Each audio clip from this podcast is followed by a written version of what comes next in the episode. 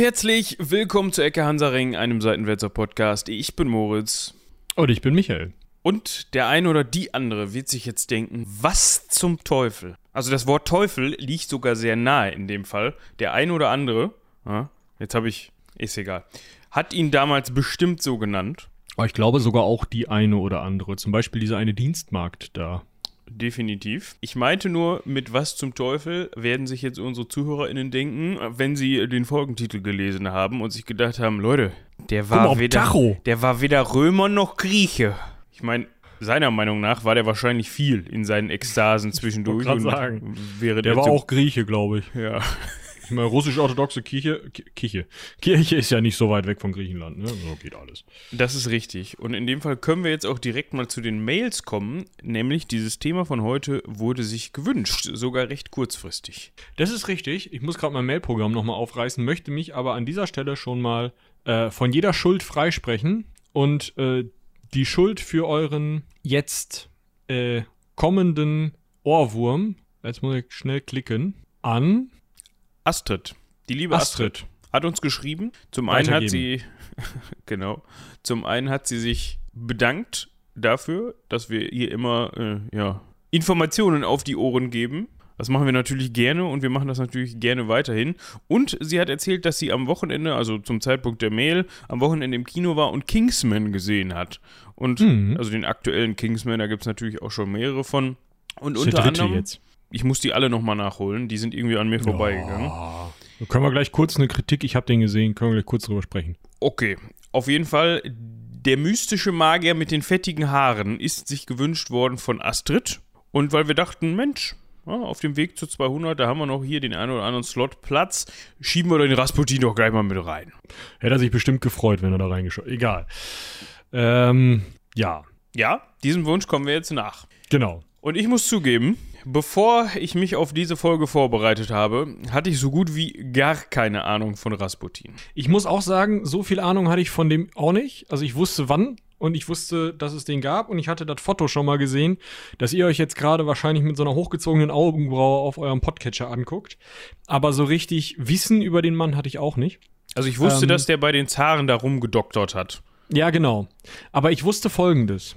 Ra, Ra, Rasputin, Lover of the Russian Queen. Ich glaube, es war Lover. Ich gucke das jetzt nochmal nach. Ja, das ist richtig. Da bin ich auch d'accord mit dir. Also das war der Songtext. Ich kann den Text auch eigentlich mal vollständig verlesen. Er beginnt mit Hey, hey, hey, hey, hey, hey, hey, hey. Das noch zwei weitere Zeilen. Dann kommt There lived a certain man in Russia long ago. He was big and strong. In his eyes a fla flaming glow. Ach, ich weiß nicht. Also, ähm, ich würde sagen, der transportiert ein recht eindimensionales Bild. Also- und ich habe keine Lust mehr. Aber ist ja auf jeden Fall. Es ist ja, wir haben das ja eben im Vorgespräch schon mal angesprochen, dass nicht aufgezeichnet wurde. Also ihr dürft euch jetzt nicht verwirren lassen, so im Sinne von, hey, Vorgespräch, das habe ich gar nicht mitgekriegt. Wo gibt's das zu hören? Das ist das Vorgespräch vor ich der glaube, Folge. das, das sind tatsächlich Dinge, die werden wir also nicht veröffentlichen. Auch nicht für unsere Patreons. Äh, wir haben ja gar keine Patreons, für unsere Steadies. Auch da nicht. Das könnte uns äh, kompromittieren, euch die Überraschungen verderben. Zum Beispiel auf Folge 200 hin. Ähm, ja. Eben. Dementsprechend, da haben wir ja schon drüber gesprochen, dieser Song kommt von der Musikgruppe Bonnie M. Und ich muss mich ganz ehrlich fragen, warum? Also klar, dieser Mann muss, da kommen wir gleich noch sehr ausführlich zu, dieser Mann muss eine Ausstrahlungskraft geha gehabt haben, sonst hätte er nicht das erreicht. Also ich habe das jetzt überhaupt nicht irgendwie positiv oder negativ gemeint mit erreichen, aber sonst hätte er nicht das erreicht, was er erreicht hat, hätte sich nicht die Türen öffnen können, die er sich öffnen konnte. Aber also wenn ich jetzt einen Liedtext schreibe, der jetzt auch nicht ganz negativ ausgelegt ist, also wenn ich den richtig im Kopf habe, dann suche ich mir, also für mich würde sich da jetzt Rasputin nicht als erster aufdrängen. Aber das hat sicherlich auch vielleicht irgendwie politische Gründe. Und falls ihr dazu mehr Informationen habt oder Bonnie M. Fans der ersten Stunde seid oder auch der zweiten, dritten, vierten, fünften Stunde, völlig egal, schreibt uns eine E-Mail an rumlabern.seitenwälzer.de und klärt uns darüber auf, warum Bonnie M einen Song über Rasputin gemacht hat. Also Ich hatte, ich hatte ja erst überlegt, dass dieser Song ähm, entstanden sei, weil Genghis Khan so gut gelaufen ist.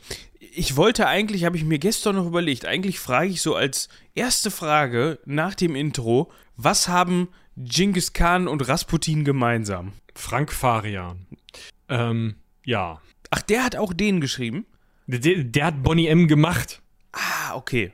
Ja, Also die, die Damen haben es selber gesungen, ja, alles richtig.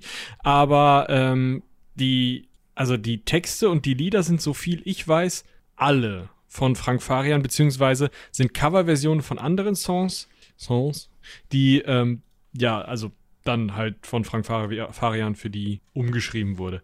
Das Album, auf dem Rasputin drauf ist, heißt übrigens Night Flight to Venus.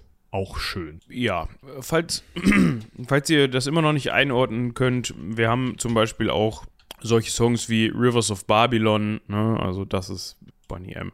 Könnt ihr ja jetzt mal reinhören. Bitte besorgt euch das. Ach Quatsch, Genghis Khan ist ja tatsächlich gar nicht von Bo Bonnie M, Ja. sondern von Genghis Khan. Ich wollte gerade ja sagen, dumm. ich wollte gerade sagen, weil das hätte, also ich habe dir jetzt einfach geglaubt, weil du hier in dieser Runde der Musikexperte bist, aber irgendwie Ja, aber ich, nicht für, nicht für Musik, die keine, also Gitarren. Ähm, jetzt, jetzt haben gerade 27 Leute gerade die wütend die E-Mail angefangen zu tippen und jetzt so Backspace. Verdammt! wobei ich sagen muss, Genghis Khan, äh, das war ja 1979 und Rasputin 78. Also ist wahrscheinlich, wenn dann Genghis Khan sich überlegt worden, weil Rasputin so erfolgreich war. Ich könnte mir auch vorstellen, die haben da vielleicht so ein bisschen Inspiration rausgezogen. So ein ganz bisschen, so ein Mühe. Ja, Ja. möglich. Also, falls ihr jetzt Bonnie M für euch wiederentdeckt habt oder eben auch Genghis Khan, das war, glaube ich, auch so ein One-Hit-Wonder. Also, die waren halt. nee, die hatten auch noch Moskau. Genghis Khan hatte Moskau. Ja, also die haben, ich kann das ja völlig, völlig themenbefreit hier einfach mal auch zum Besten geben. Genghis Khan von der Band, lass mich kurz überlegen. Genghis Khan ist auf dem Album Genghis Khan, auf dem auch das Lied Genghis Khan ist, wo ich jetzt nicht weiß, ob das nicht einfach das gleiche Lied auf Englisch ist, ist auch wahrscheinlich egal. Auf demselben Album ist auch Moskau. Ne, ihr erinnert euch, Moskau, Moskau. Mhm. Mit Dann Becher an gibt die es Wand das- schmeißen, so. Ja. Äh, dann gibt es von einem Jahr später, 1980, das Album Rom. Da ist das schwierige Lied Hachi Halef Oma drauf. Da habe ich auch noch so einen leichten, ein gleiches Klingeln im Ohr. Das habe ich auch schon mal gehört. Glaube ich auf Karnevalsveranstaltungen irgendwo in der Provinz. Außerdem ist auf der Single Rom das Lied Rom. Ja.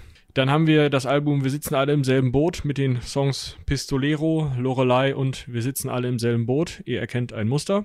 Und kurz vor der Zerschlagung, der Trennung, der Aufteilung, der, aus dem Auseinandergehen dieser Band, Auflösung 85.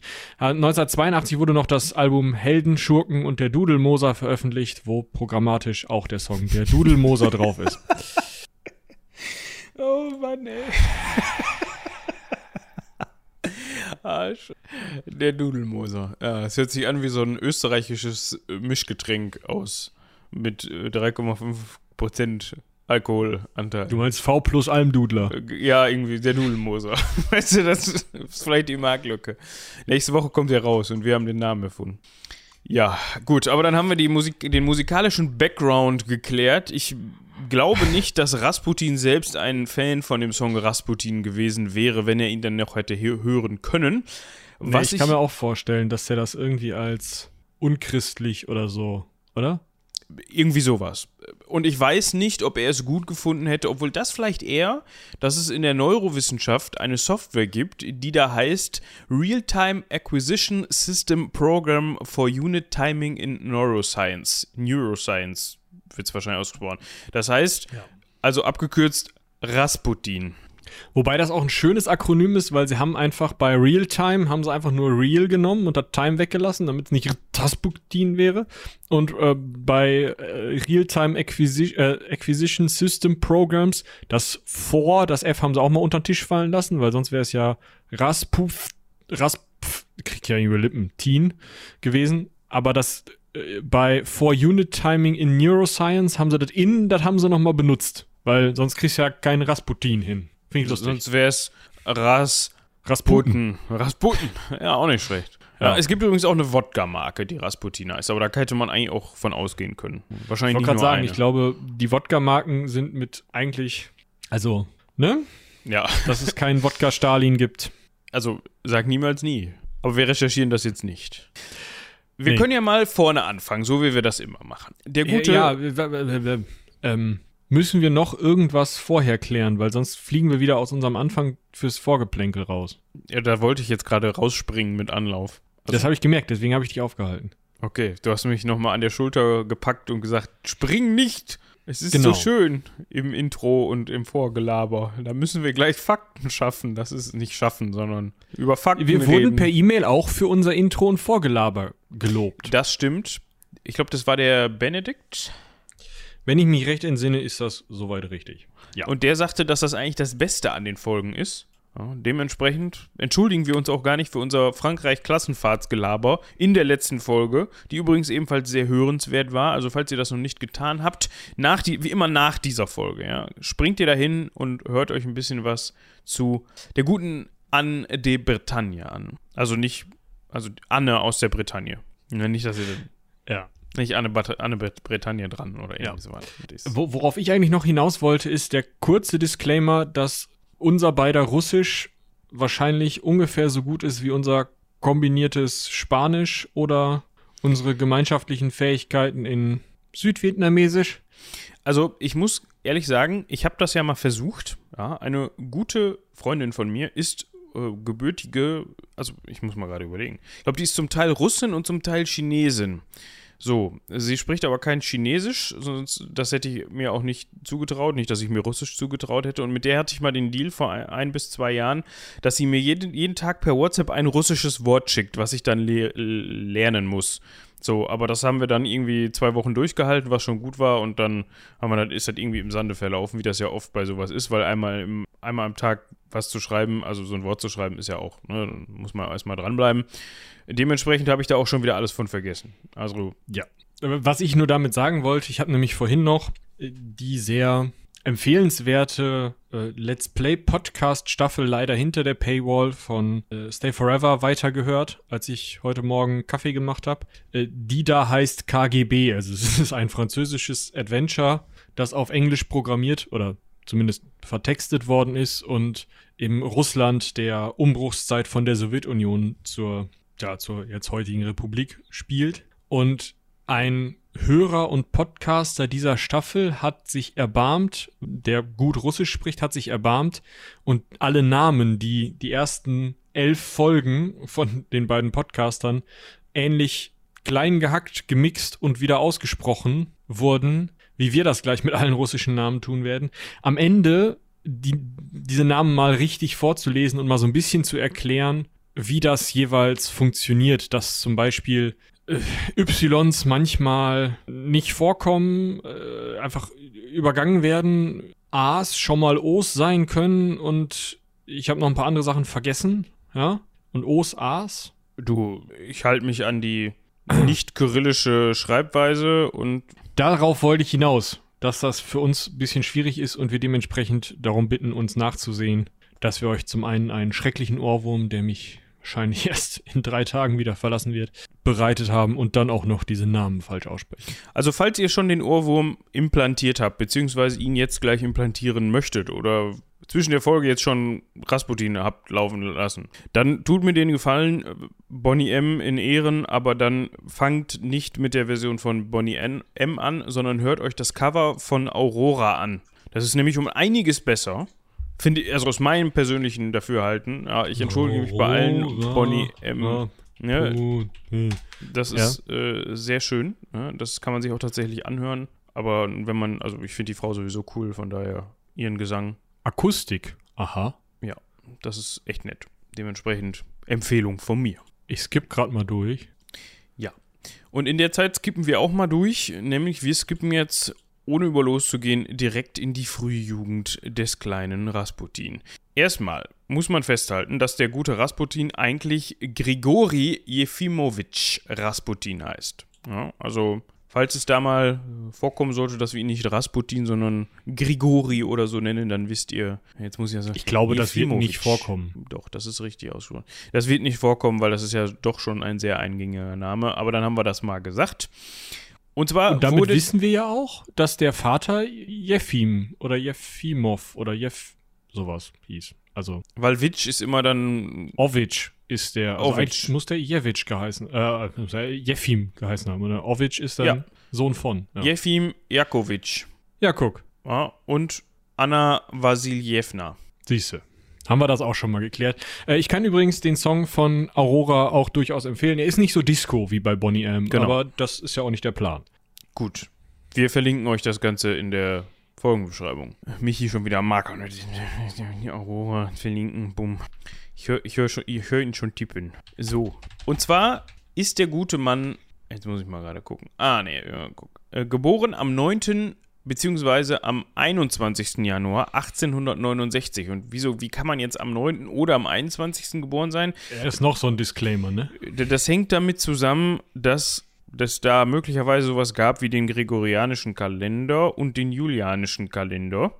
Also, vielleicht um das mal eben kurz um zu umreißen. Wir haben das Problem, dass eigentlich so ziemlich alle Länder der Welt, bis auf die orthodoxen, ab 1582 sukzessive auf den sogenannten gregorianischen Kalender umgestellt haben, nachdem Papst Gregor dafür gesorgt hatte, weil er rausgefunden hatte oder hatte rausfinden lassen, also ein Papst Gregor, der 13., glaube ich. 13. genau, hat herausfinden lassen, dass der julianische Kalender irgendwann aus der Bahn läuft, weil das mit den Schaltjahren und so alles nicht passt. Und deswegen gibt's im gregorianischen Kalender äh, so Schalt-Schaltjahre, die halt, wo dann nicht geschaltet wird oder doppelt geschaltet wird und so. Ist alles nicht so wichtig. Über Kalender können wir uns mal unterhalten, wenn ihr da richtig Bock drauf habt. Da möchte ich aber mindestens 150 E-Mails zu haben. Und zwar nicht alle von der gleichen Person, sondern alle von unterschiedlichen Personen. Weil das wochenlange Recherche meinerseits äh, und Moritzseits und wahrscheinlich PraktikantInnen pluralseits äh, beinhaltet, weil das kompliziert ist. Aber, also besonders das für ein, also man kann den Grotefend lesen, das könnt ihr auch machen, viel Spaß, kein Ding, aber um das im Podcast verständlich zu machen, alles schwierig. Also, gregorianischer Kalender ist der, den wir heute haben, der funktioniert, der ist toll, super.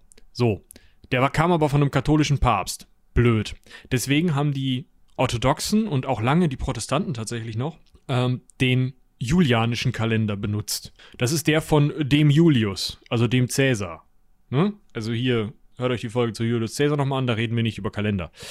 Der beinhaltet halt, wie gesagt, etwas unterschiedliche Schaltjahre und verschiebt daher alle Daten. Das heißt, wenn unser äh, Grigori Jefrimowitsch Rasputin geboren wurde am 9. Januar laut julianischem Kalender, dann sind da halt diese ganzen verschobenen Tage und so noch nicht mitgerechnet, die dann am 21. Januar im gregorianischen Kalender münden. Ähm, ja. Also im Endeffekt sind da zwei verschiedene Daten. Man kann sie gegeneinander ausrechnen, weil man weiß, wie sehr sich das in welchem Jahr verschoben hat.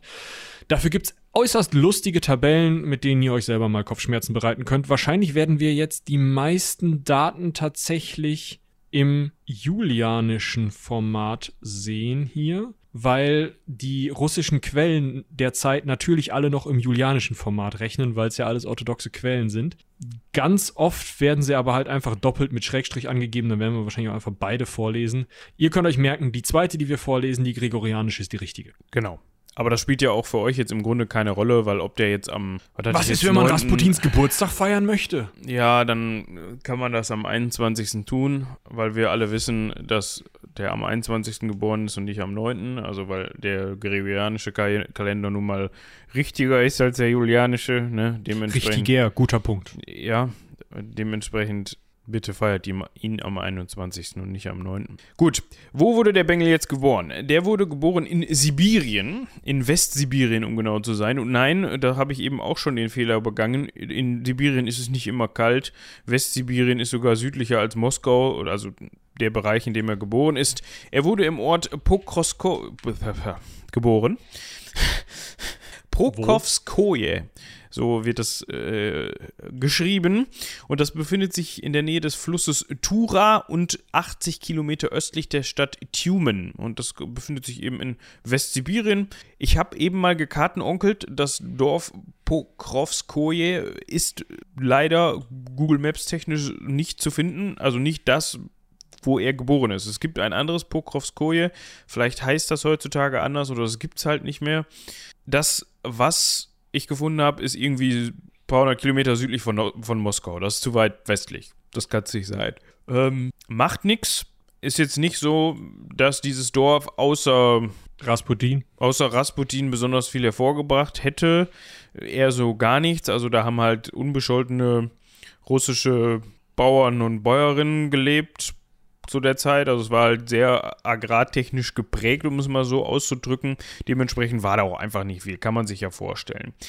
Und der kleine Rasputin, der hatte schon früh das Wort Gottes für sich entdeckt und ging schon im Alter von 17 Jahren auf Pilgerreise.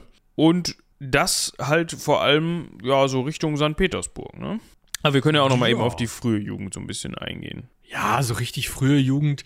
Also im Endeffekt ist das meiste was man aus seiner frühen Jugend weiß, natürlich auch irgendwo Zuschreibung. Ne? Also die meisten Zeitzeugen von Rasputin gehören, die es überlebt haben, gehören eher zum Lager, die Zeit um Rasputin überlebt, überlebt haben, gehören eher zum Lager der Rasputin-Gegner. Das sind also entweder Hardcore-MonarchistInnen, die aber mit dem Tod des Zaren aus der aus Russland geflohen sind und es deswegen überlebt haben. Leute, die sowieso schon der dann kommenden sowjetischen Regierung positiv gegenüberstanden und dementsprechend natürlich auf einen irgendwie geistheilenden Priester jetzt auch nicht so viel gegeben haben. Äh, dementsprechend sind die Quellen, auch wenn sie wesentlich dichter ähm, und besser überliefert sind, als jetzt Quellen über zum Beispiel Julius und seine Kalender, sehr gefärbt. Die einzige oder eine der wenigen vielleicht Rasputin-freundlichen Quellen ist seine Tochter. Und deswegen muss man natürlich alles, was wir jetzt gleich erzählen, auch äh, wisse Grain of Salt taken. Also ein bisschen Ihr kennt dieses alte russische Sprichwort. Ja, ja. Ähm, also so ein bisschen, es ist alles ein bisschen schwierig, es ist alles natürlich überspitzt und schwierig dargestellt. Und wenn man sich ein Foto von dem anguckt, kommt man schon auf Ideen, wie man das alles darstellen kann. Muss sich gar nicht unbedingt mit Fakten aufhalten. Das gilt übrigens auch für diese Verfilmung äh, im Rahmen der Kingsman-Reihe, wo Rasputin tatsächlich auch nur so eine mehr oder weniger Nebenfigur ist. Und die ganze, das ganze Zeug um den Mord an Rasputin ja, also es ist witzig, weil er zu russischer Musik Tanz kämpft. Also so eine Mischung aus Breakdance und Polka macht und damit versucht jemanden zu vermöbeln. Ist halt ein Popcorn-Kinofilm mit einem kurzen Einschlag vom Film 1917. Also es ist einfach lustiger Popcorn-Kinofilm, ist ein bisschen ne, Gekämpfe und so, irgendwas mit Agenten, toll. Dann kommt 1917, einfach dieser recht belastende Kriegsfilm aus dem Ersten Weltkrieg, so eine halbe Stunde. Und dann kommt wieder ein lustiger Agentenfilm bisschen komischer Bruch im Film. Äh, ja, da wird Rasputin auch ein wenig merkwürdig dargestellt. Kann man den dritten Kingsman gucken, ohne die beiden vorherigen gekannt zu haben? Oder hängen ich hab's so gemacht. Ah, okay. Es ist nicht so, dass man da irgendwas nicht versteht oder so. Also vielleicht habe ich irgendwelche äh, Witze nicht verstanden, irgendwelche Insider, aber ich fand ihn, ich fand ihn jetzt nicht gut in dem Sinne, ich fand ihn ganz unterhaltsam. Ist halt Popcorn-Kino, ne? Also, ja. Kann man machen. Kann man machen, ja. Gut. Äh, nur um das nochmal eben einzustreuen. Also, Quellenlage schwierig. Was wir aber haben, was wir tatsächlich ja von Cäsar genauso, ja, wobei doch, von Cäsar haben wir es auch. Ha! Sagen wir mal von Augustus auch nicht haben, sind Selbstzeugnisse. Der Rasputin hat den einen oder anderen Brief und das finde ich noch ein bisschen besser, das eine oder andere Telegramm geschrieben. Also so im SMS-Stil schon mal so eine Geistheilung angekündigt. Und das ist tatsächlich ganz unterhaltsam, hilft aber nicht wirklich dabei, gerade seine frühe Jugend irgendwie zu verstehen oder der Person Rasputin näher zu kommen, weil diese ganzen Briefe sie sind halt sehr christlich aufgeladen und haben sonst jetzt nicht groß Inhalt. Also ich muss ganz ehrlich sagen, dass alles, was ich wortwörtlich von dem gehört habe, so in Zitaten oder so, generell schwierig ist, wo man immer gedacht hat, irgendwas an der Kabelbahn im Kopf ist dann nicht ganz richtig justiert. Also der war, glaube ich, generell schwierig. Ja, der hatte halt Sendungsbewusstsein, ne? da lief eine Sendung durchgehend, glaube ich. Also ich weiß nicht, ob die auf der richtigen Frequenz eingestellt war, aber der hatte gar- also- immer, ne? Das Also ist ich kann so, sorry, wenn du so bei deinem äh, Digitalreceiver versehentlich mal auf Programm 1327 oder so schaltest, ganz hinten, und da läuft dann irgendwie so, eine, so ein Mix aus Bibel-TV und QVC oder wie das da heißt, weißt du, Teleshopping, gepaart Mhm. mit Astro, äh, hier Kartenlesen, Bums. So, das ist dann Rasputin. Ja, also ich glaube, man kann den tatsächlich sehr gut mit diesen heutigen Televangelists vergleichen. Ja. Ich weiß nicht, ob du mal den sehr geilen Metal-Remix von diesem äh, Covid-19 Go, wo er da pustet, gesehen hast. Ach, wie heißt der Typ denn noch? Ja, das ist so ein, ist so ein äh, Papst da aus den USA, so ein, so ein Prediger-King. Ich vergesse immer seinen Namen. Ja, den habe ich, den habe ich gesehen. Der ist, eine, da haben sie zusammen äh, Covid-19 weggepredigt, bei Ja, Gott genau. angerufen, dass der das mal wegmachen soll. Und der Remix ist ja cool, wir verlinken euch den. da geht schon wieder los hier. Was wir auf jeden Ja. Fall wissen, mh, der hatte noch Link ist da. Dass Rasputin auch Geschwister hatte, eine Schwester und einen Bruder. Denen war das Glück nicht In so dem hold. Sinne kein langes Leben verla- ver ver ja. Sein Also Bruder- Geist heilen ja, aber erst später. Ja, sein Bruder starb früher an einer Lungenentzündung und seine Schwester hatte Eps- Epilepsie. Das ist jetzt erstmal generell noch kein Grund zu sterben, aber sie hatte leider auch Epilepsie, als sie an einem Fluss gerade Wäsche wusch und dann, ähm, es ist eigentlich richtig bitter, einen Anfall bekam, in den Fluss stürzte und dort ertrank. Also das ist halt, ja, also es ist eine so der Sorry für das Wort, aber beschissensten Todesarten, die ich mir vorstellen kann. Jetzt schreibt mir bitte keine E-Mail mit Gegenbeispielen dafür, aber ich glaube, das kann jeder und jede nachvollziehen, dass es, äh, ja. Ja.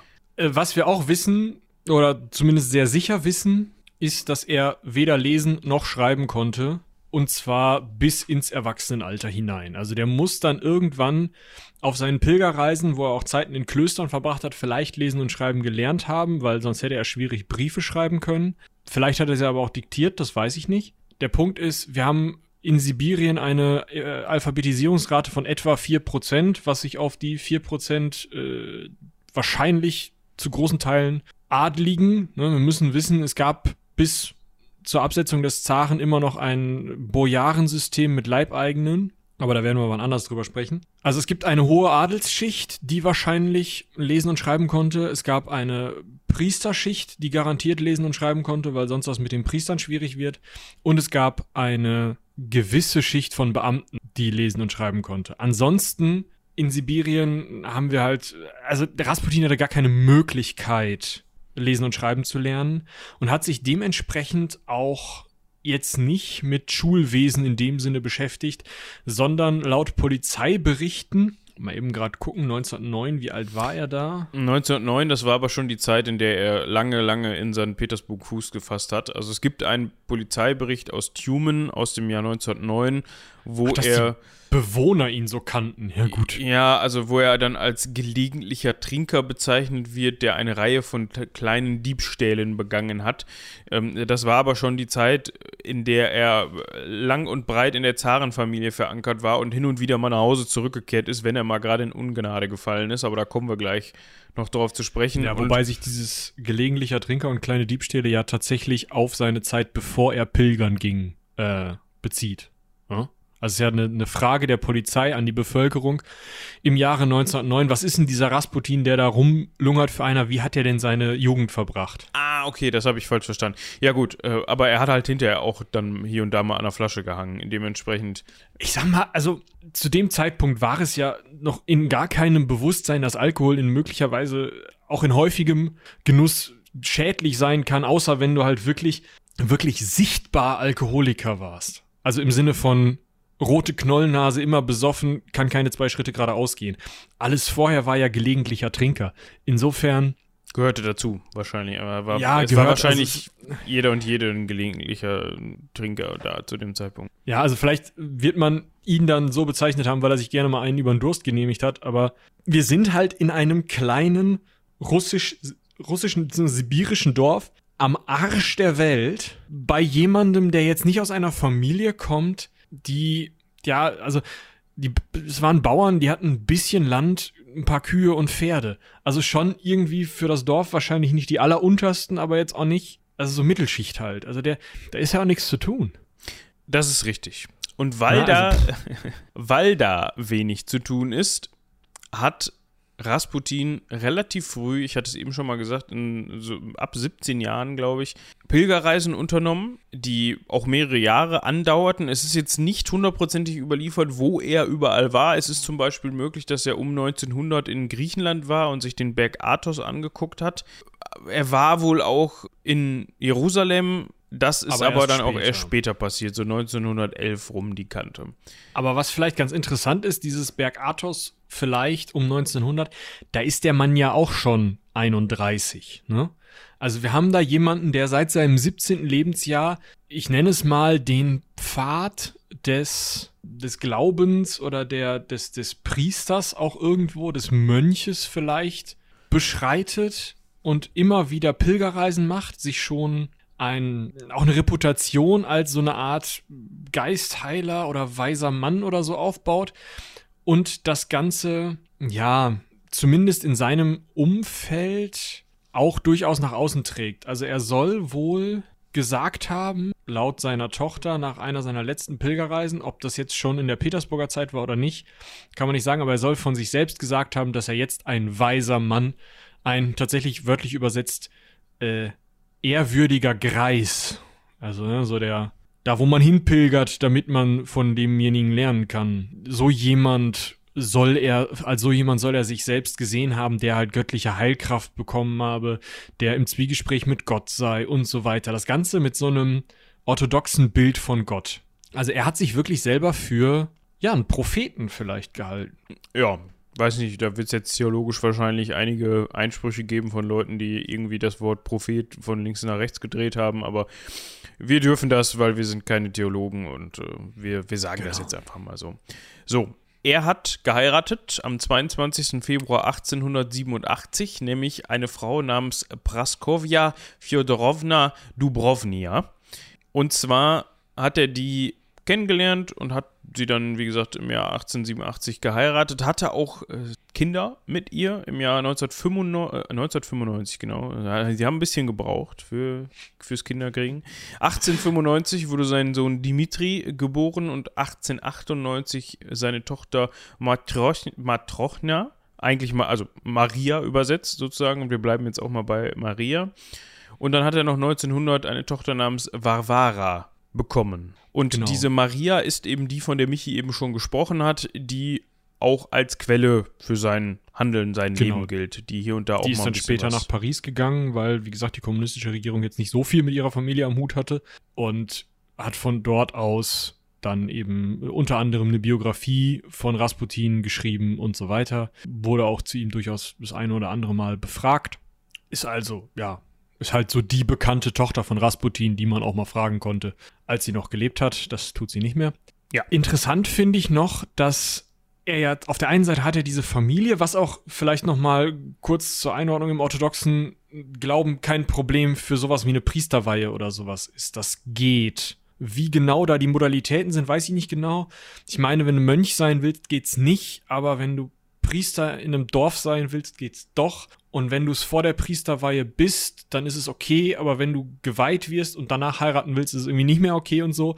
Alles ein bisschen für uns unbekannt und kompliziert, habe ich jetzt auch in dem Sinne nicht nachgeguckt, ist also Halbwissen, aber es war auf jeden Fall für seine, in Anführungsstrichen, Göttlichkeit kein Problem, Familie zu haben. Außerdem hat er die immer auf dem Bauernhof seiner Eltern abgeschoben, wenn er mal wieder auf Reisen gegangen ist und sich dann mit Koks und Nutten in Petersburg, ja, So auch 1903, da wurde es ihm nämlich zu Hause mal wieder ein bisschen zu eng. Dementsprechend ist er losgezogen, ist dann über Kasan nach Petersburg gekommen und da geht es nämlich schon los. Da war er, äh, wurde er von einer reichen Witwe, die da hieß äh, Bashmakova, eingeladen. Ja, er wurde von einer reichen Witwe eingeladen. Und die hat ihn dann auch in höhere Kreise eingeführt. Unter anderem hat er da den, den Abt des Klosters in Kasan ka kennengelernt. Gavril hieß der. Und hatte dem dann wohl schon gesteckt, pass mal auf, ich würde gerne weiter nach St. Petersburg. Und der hat gesagt, Junge, das lass mal bleiben. Das ist die Großstadt, die verschlingt Halt. dich. Schwierig. Genau. Alles doof. Geh da mal nicht hin, hat Rasputin natürlich nicht interessiert, wie wir jetzt auch wissen. Aber der interessante Punkt ist vielleicht da schon, dass er zum einen sich schon von der Art, Gottesdienste zu feiern, wie es die orthodoxe Kirche macht, losgesagt hat. Also von sich aus sagt, für mich ist, wenn ein normaler orthodoxer durchschnittlicher Priester seine Messe liest, fühlt sich das für mich an wie jemand, der Holzhacken geht. Also es ist einfach nur das, das Ritual des einfach so nochmal machen, das ist nicht echt. Das war so seine Aussage, das findet man in einem seiner Briefe. Gleichzeitig geht er aber immer wieder gerne in Klöster und zu Äbten und verkehrt mit denen und lässt sich von denen vielleicht auch noch mal ein bisschen was beibringen, bringt selber ein bisschen was bei und ja, also der hat so ein etwas ambivalentes Verhältnis zur Kirche, was auch später noch mal interessant werden wird. Ja, er gelangt dann 1903 nach St. Petersburg, hat und hier, hat hier und da dann auch noch mal etwas andere oder andere Abstecher und macht sich da auch in illustren Kreisen relativ schnell einen Namen als sogenannter Wunderheiler. Ja, also das hat jetzt nichts mit irgendwelchen ärztlichen Praktiken zu tun, sondern das ist mehr so zu sehen nee. wie wir legen vielleicht mal Hand auf, wir beten mal und dann wird sich das Geschwür am allerwertesten von selbst entfernen oder sowas als Beispiel. Also tatsächlich ist es wohl dieses Gebet, also so wie es in diesem Kingsman-Film dargestellt wird, an alle, die das jetzt gerade wieder schmerzhaft im Auge haben. Schwierige Szene. Äh, also es ist jetzt nicht schlimm, aber es ist jetzt auch nicht schön in dem Sinne, aber lustig gespielt. Auf jeden Fall, mh, er wird wohl die meiste Zeit tatsächlich nur da anwesend gewesen sein, so heißt es in den Quellen oft, und gebetet haben. Vielleicht sehr inbrünstig gebetet haben, vielleicht Leute mit ins Gebet einge, also zu sich geholt und dann dazu also mitbeten lassen. Aber es ist jetzt nicht so, dass der irgendwie ja wirklich groß Hand auflegen oder mal, was ja viele so SchwurbelmedizinerInnen heute tun, so, ja, ich drück mal diesen, diesen Chakra-Punkt dann kann das Chi wieder fließen oder irgend so ein Gedöns.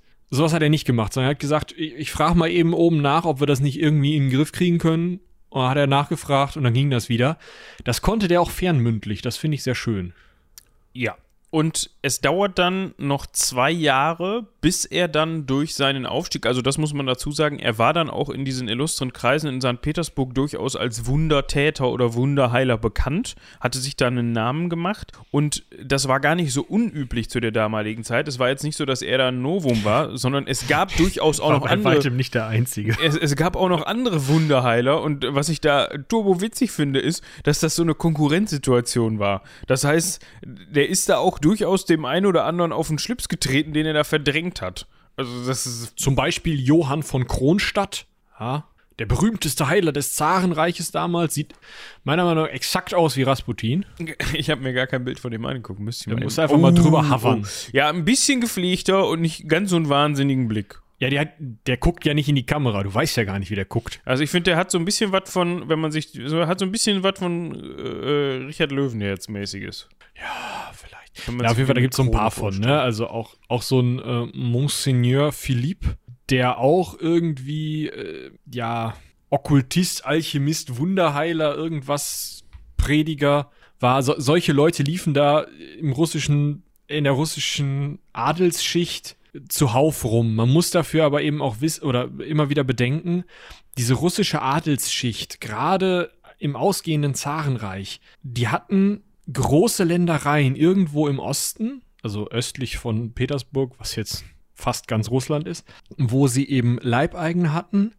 Und es wird immer wieder, gerade in sozialistischen äh, ja, Veröffentlichungen im weitesten Sinne, aber auch sonst aufmerksam darauf gemacht, dass die eben solche Stunts gemacht haben, wie mit Teilen ihrer Ländereien inklusive der darauf wohnenden Leibeigenen zu pokern. Also die waren derartig reich und abgetrennt von der eigentlichen Gesellschaft, dass auch so Wunderheiler ja, weiß ich nicht, so ein bisschen so ein luxuriöses Accessoire waren wahrscheinlich. Man hatte halt so einen davon in seinem Hofstaat rumzulaufen, genau wie man einen, örtlichen Arzt und einen örtlichen Priester hatte und vielleicht noch, weiß ich nicht, eine Seiltänzerin oder so. Also das, das war Lifestyle, kann man das vielleicht Ja, nennen. ja das trifft es aber ganz gut, würde ich sagen. Und so kommt es dann am 1. November 1905 dazu, dass Rasputin von den beiden Großfürstinnen Militia und Anastasia tatsächlich dem Zaren vorgestellt wird.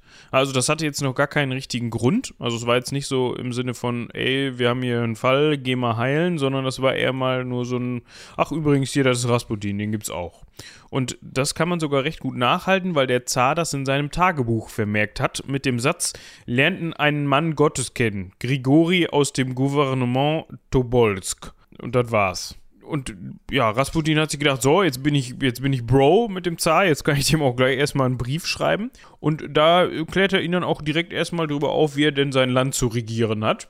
Da steht nämlich drin, großer Kaiser, Zar und Herrscher ganz Russlands, Grüße, möge Gott ihnen weisen Ratschlag geben. Wenn ein Rat von Gott kommt, freut sich die Seele unserer Freunde, ist ehrlich. Nee, unsere Freude ist ehrlich, doch wenn der Rat steif und formell ist, wird die Seele bedrückt und unser Kopf ist verwirrt, natürlich. Ganz Russland sorgt sich, das Land ist eine schreckliche Auseinandersetzung verstrickt in eine, ich kann nicht lesen, und Gott sendet uns Gnade und jagt unseren Feinden mit Ehrfurcht gebietenden Drohungen Schrecken ein. Also, also also ein Teil der vielleicht Unorganisiertheit dieses Textes mag der Übersetzung aus dem Russischen zu schulden sein, aber ich glaube, es war, also entweder war es ein sehr sprunghafter Charakter, der das Ganze geschrieben hat, wofür es hinlängliche Beweise gibt, dass das bei Rasputin tatsächlich der Fall war. Äh, ich kann mir aber auch vorstellen, dass das anteilig äh, Masche planvoll war. Dieses, ich habe eine göttliche Eingebung, ich spreche in Rätseln Ding. Genau, so nach dem Motto, Gott morst durch mich und ich bringe das zu Papier, ähnlich wie Crawley seine, sein Lieber Legis geschrieben hat. Aber gut. Ja, irgendwie so. Ist auf jeden Fall, also das, ihr habt jetzt den Stil mal gehört, wir werden den wahrscheinlich noch ein, zwei Mal, gerade die Telegramme, muss ich sagen, habe ich richtig Bock drauf, die sind bestimmt lustig, vortragen, aber man versteht vielleicht, was an diesem Mann so faszinierend auch gerade für jemanden war, der das größte Land der Welt einzig unter seinem Daumen hat. Das ist jemand, der sich nicht mit den üblichen Formalitäten aufhält, der schon ansagt, äh, steif und formell mag ich nicht. Ich komme jetzt mal mit der Tür ins Haus. Ich sehe oder ich sage dir, hier ist alles schlimm. Ich kann das besser machen. Wir wissen, dass die Familie des Zaren sehr gläubig war, der Zar selber auch. Also das ist alles so ein bisschen. Rasputin muss ganz gut gewusst haben, wo er den Zaren packen kann. Und er nahm halt kein Blatt vor den Mund. Und dafür ist er immer wieder äh, bekannt geworden. Also die Leute, gerade diese sehr hohen Adligen, die halt wie gesagt komplett abgekoppelt waren vom Leben im eigenen Land, die fanden den spannend.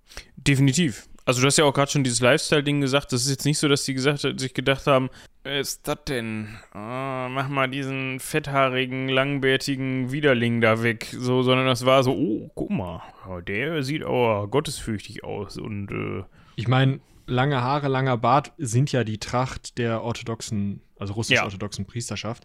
Das passt also schon zusammen, aber ähm, ob man die jetzt fetten muss und dann so einen lustigen Mittelscheitel, ich weiß ja nicht. Du, darum ging es wahrscheinlich weniger. Vielleicht hat er am, am, Hof des Zaren auch hier und da mal ein paar Modetipps bekommen, aber hat sie nicht umgesetzt. Wir wissen das alles nicht. Was auf jeden Fall wichtig ist, dass er dass dieser Brief auf jeden Fall schon zeigt, dass er zu diesem Zeitpunkt schon sich auch jetzt nicht geziert hat, hier und da mal vielleicht einen Hinweis zu geben. Ne? Also man könnte jetzt ja auch mal denken, ja gut, im Zahn, ich bin jetzt hier so ein Kirchenmann, dem überlasse ich mal, mal das Der ist ja nicht mal organisierter Kirchenmann, der ist ja einfach nur irgendwie Gläubiger, der in so einer Kirchenkluft rumrennt.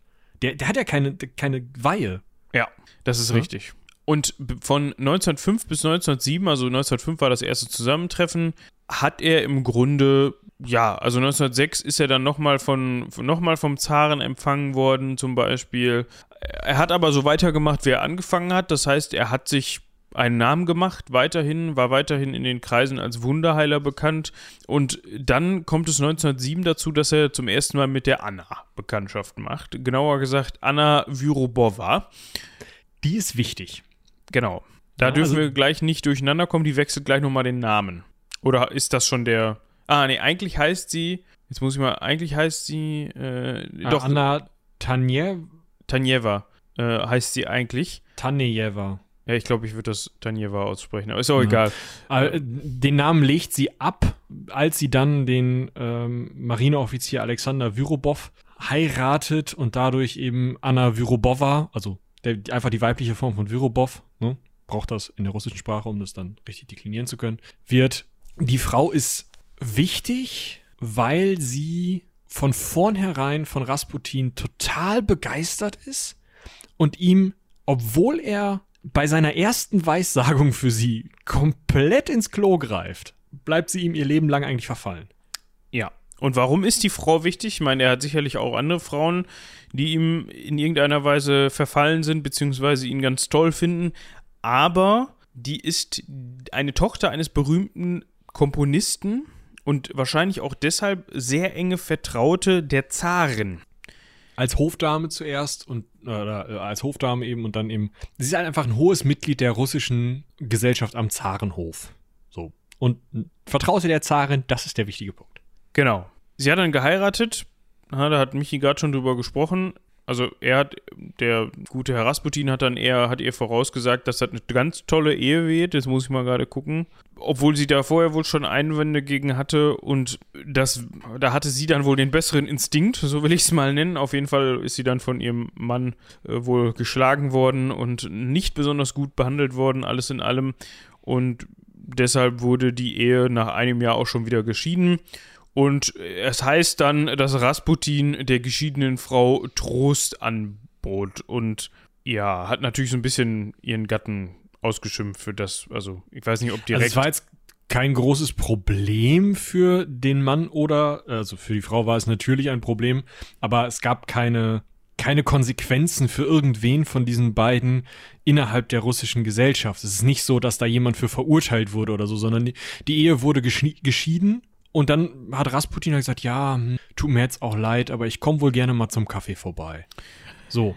So, Klimper, Klimper, er kommt mal gerne zum Kaffee vorbei, ne? Weiß man ja nicht. Ja, nein, ja. das weiß man nicht. Aber wir wissen halt, die kennen halt den Songtext von Bonnie M. Ja, also der Punkt ist, wir wissen ganz sicher, dass er schon zu dieser Zeit, aber, also schon 1907, aber dann mit späteren, also in den nächsten oder innerhalb der nächsten neun Jahre immer mehr durchaus einen flotteren Lebensstil führte. Also wir können sicher sagen, dass er sich mit Prostituierten umgeben hat, dass er sich mit Damen, die nicht zur höchsten Gesellschaft, also eben nicht wie Anna Vyrubova gehörten, umgeben hat, dass er zahlreiche Affären in diesen nicht standeshohen Kreisen hatte. Das können wir sicher belegen, weil das die äh, zaristische Geheimpolizei an den Zaren gemeldet hat und diese Dokumente überliefert sind. Die Geheimpolizei schreibt aber auch, dass es keine Affären mit Frauen des hohen Adels aus der höheren Gesellschaft gab. Ob man das jetzt wiederum so unterschreiben kann oder ob vielleicht jemand in dieser Geheimpolizei die Agenda hatte, gewisse, also halt nur nach einigen äh, bestimmten Frauen des höheren Adels geschaut hat und bei einigen Frauen eben beide Augen zugehalten hat, damit es keine Probleme gibt. Weil stellt euch mal vor, ihr seid einem absolut herrschenden oder nahezu absolut herrschenden Monarchen untergegliedert und sagt dem, hör mal zu, die beste Freundin von deiner Frau hat übrigens was mit diesem etwas interessanten Geistheiler da vorne. Und was mit deiner Frau ist, naja, wir haben jetzt mal nicht durch Schlüsselloch geguckt, aber die unterhalten sich häufiger mal bei der im Haus also bei der, bei der besten Freundin im Haus privat für acht Stunden. Kann, also, ne, man kann nicht belegen, ob oder ob nicht da was gelaufen ist. Aber es ist durchaus im Bereiche des Möglichen und wird halt gerade von den Gegnern Rasputins immer wieder kolportiert. Wir sind ja hier auch die Ecke Hansaring, ne? Dementsprechend kann man da ja auch mal ein bisschen in die Spekulatiuskiste greifen. Ja, und deshalb habe ich ja eben nur gesagt, er hat ihr Trost angeboten nach der Ehescheidung. Ne? A shoulder also, to cry on. Genau. Ähm, man kann halt auch in sämtlichen Selbstzeugnissen von Frauen der damaligen Zeit, die über ihn schreiben und die ihn jetzt nicht abgrundtief gehasst haben, sondern die ihn so ein bisschen interessant fanden, immer wieder lesen. Ein großer, stattlicher Mann mit äh, sehr viel Willen. Also die fanden den wohl alle, das schreiben sie zwar nur verstöpselt, aber die fanden den wohl alle ziemlich attraktiv. Ja, so. Jetzt befinden wir uns im Herbst des Jahres 1917 und jetzt kommen wir zu einem. Sieben. Äh, 17 war schon hin. die Zahlen und ich. Äh, 1907 Und jetzt kommen wir zu einem weiteren, pass auf, Problemkind der heutigen Folge. Zu Alexei Nikolajewitsch Romanov. Auch genannt Zarewitsch, äh, das aber nur, weil er sozusagen, also das war sein Arbeitstitel als Thronfolger. Der war nämlich der männliche Nachkomme unseres Zaren und unserer Zarin, also nicht unseres im Sinne von unserer, sondern der, der heutigen Folge, also von Nikolaus II. Und wir haben die Zaren noch gar nicht benannt, ne? Nee. Äh, warte mal eben. Äh, das war ja, das war ja eine Deutsche. Das hat er später auch immer wieder. Ähm, Genau, das das stammt war- aus deutschem Adel. Alexandra äh, Fjodorovna, Fjodorova, so rum, geboren ihre großherzogliche Hoheit Prinzessin Alex Victoria Helene Ju Luise Beatrix von Hessen und bei Rhein. Ja. Ne? Also, das spielt jetzt für Rasputin erstmal eine untergeordnete Rolle. Das hat aber dann später im Krieg hier und da noch, ja, Widerhaken für sie. Also, das ist Ja, unangenehm. unangenehm, wenn man gegen Deutschland Krieg führt und dann eine deutsche Zarin hat, also mit deutschen Wurzeln. So. Wir haben jetzt gerade über den kleinen Bengel gesprochen, der dann da später mal Zar werden sollte. Und dieser kleine Bengel leidete leider an der sogenannten Bluterkrankheit. Und der eine oder die andere dürfte es schon mal gehört haben, das ist unangenehm. Genau, das ist äh, Hämophilie B in dem Fall. Das liegt wohl daran, welcher Gerinnungsfaktor jetzt jeweils kaputt ist. Das ist heute ganz gut behandelbar, weil man diese Gerinnungsfaktoren äh, spritzen kann. Gibt es da Medikamente gegen, weißt du das? Na, jein. Also man spritzt synthetisch hergestellte Gerinnungsfaktoren oder aus anderem Blut herausgeholte Gerinnungsfaktoren, also Blutspenden herausgeholte Gerinnungsfaktoren, was man so alle zwei bis drei Tage nachholen muss, um dann halt wieder zu einer normalen Blutgerinnung zu kommen. Und das Kernproblem ist, an dieser Krankheit ist natürlich, wie ihr euch vorstellen könnt, wenn Blut nicht gerinnt, das ist schon doof, wenn man sich mal den Finger aufschneidet und dann da literweise ausläuft, aber das kann man ja im Zweifel noch mal irgendwie äh, verschließen. Also, was wohl versucht wurde häufig damals oder eine der, der Möglichkeiten war, mit Schlamm beziehungsweise anderen äh, gerinnenden Faktoren, wie zum Beispiel aus Rinderblut gewonnenen Gerinnungs, also Gerinnungsmitteln, wahrscheinlich dann zentrifugierten Gerinnungsmitteln, die Wunde zu behandeln, sodass die Wunde oder das Blut in der Wunde sozusagen gerinnt ohne die eigenen Gerinnungsfaktoren, sondern zum Gerinnen äh, gebracht wird und dann sich die Wunde eben verkrustet und verschließt. Also sind offene Wunden zu dem Zeitpunkt jetzt nicht das allergrößte Problem. Das ist schon unangenehm. Wenn die Wunden größer werden, ist es sehr wahrscheinlich, dass die Person verblutet. Richtig scheiße sind aber natürlich innere Blutungen. Um das vielleicht, bevor wir jetzt darauf eingehen, nochmal eben kurz zu erklären, falls jemand dabei ist, der das jetzt mit Gerinnen und hast du nicht gesehen, der das noch nie gehört hat, kann ja sein. Also, das bedeutet im Endeffekt, du blutest immer und immer weiter. Das heißt, das Blut verfestigt sich nicht zu, ja, wir kennen das Krusten. von, zu Krusten, so wie wir kennen das von Schnitten oder so. Da hat er dann ein bisschen blutet, da hält man, ja, man im Grunde Pflaster drauf oder irgendwie ein Tuch drauf und irgendwann hast du halt eine Kruste, die halt verhindert, also die ist halt genau dafür da, dass du nicht weiter blutest, sondern dass der, der Körper quasi einen, einen natürlichen Korken bildet, der die Wunde wieder verschließt und hinterher dann auch ähm, dafür sorgt, dass quasi die ähm, Haut da auch die Wunde wieder also von der, oder die Haut die Wunde wieder verschließt. So, und dafür sind in dem Blut entsprechende, ähm, ja, Gerinnungsfaktoren. ja, ich, genau. Also da gibt es eine, gibt's einen Prozess im Blut, der dafür zuständig ist. Und bei Blutern, also bei Personen, die die, äh, die, die ähm, Blutungskrankheit haben, passiert das einfach nicht. Ne? Das heißt, du hast eine, stellt euch vor, ihr habt einen Schnitt und das blutet und blutet und blutet und blutet und blutet und blutet. Da hat Michi gerade schon gesagt, das kannst du im Zweifel mal irgendwie zutackern. Doof ist, äh, wenn das innere Blutungen sind, wie du schon sagtest. So, und jetzt überlegt euch mal, so ein zu dem Zeitpunkt 1907 Dreijähriger, der kann ja so Stunts wie ich lerne laufen und lege mich auf die Fresse. Ja. Oder ich renne spielenderweise, das wurde ihm meistens verboten, aber ich renne spielenderweise herum und da ist eine Tischkante. Oder ich rolle aus dem Bett. Jeder kleine Bluterguss kann lebensgefährlich werden. Wir kriegen halt einen blauen Fleck dadurch und dann ist die Sache Wir durch. kriegen einen blauen Fleck, aber ein blauer Fleck ist die kleinste mögliche innere Blutung. Wenn du jetzt ein Bluter bist, hast du dann halt eine Stelle, aus der Blut in nicht für Blutfluss vorgesehenes Gewebe läuft. Wenn du also dir das Knie anschlägst und da blutest, dann blutet dieses Blut in deine Gelenke rein, läuft innen im Bein sozusagen runter und suppt dein ganzes Bein zu. Dein Körper ist natürlich in der Lage, das wieder abzubauen, aber nicht so schnell, wie es nachläuft. Außerdem ist ja dann immer weniger Blut im Blutkreislauf, was zu unangenehmen Auswirkungen aufs Gehirn führen kann. Nicht nur aufs Gehirn.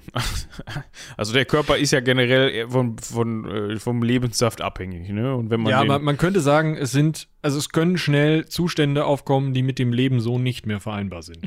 Das ist richtig.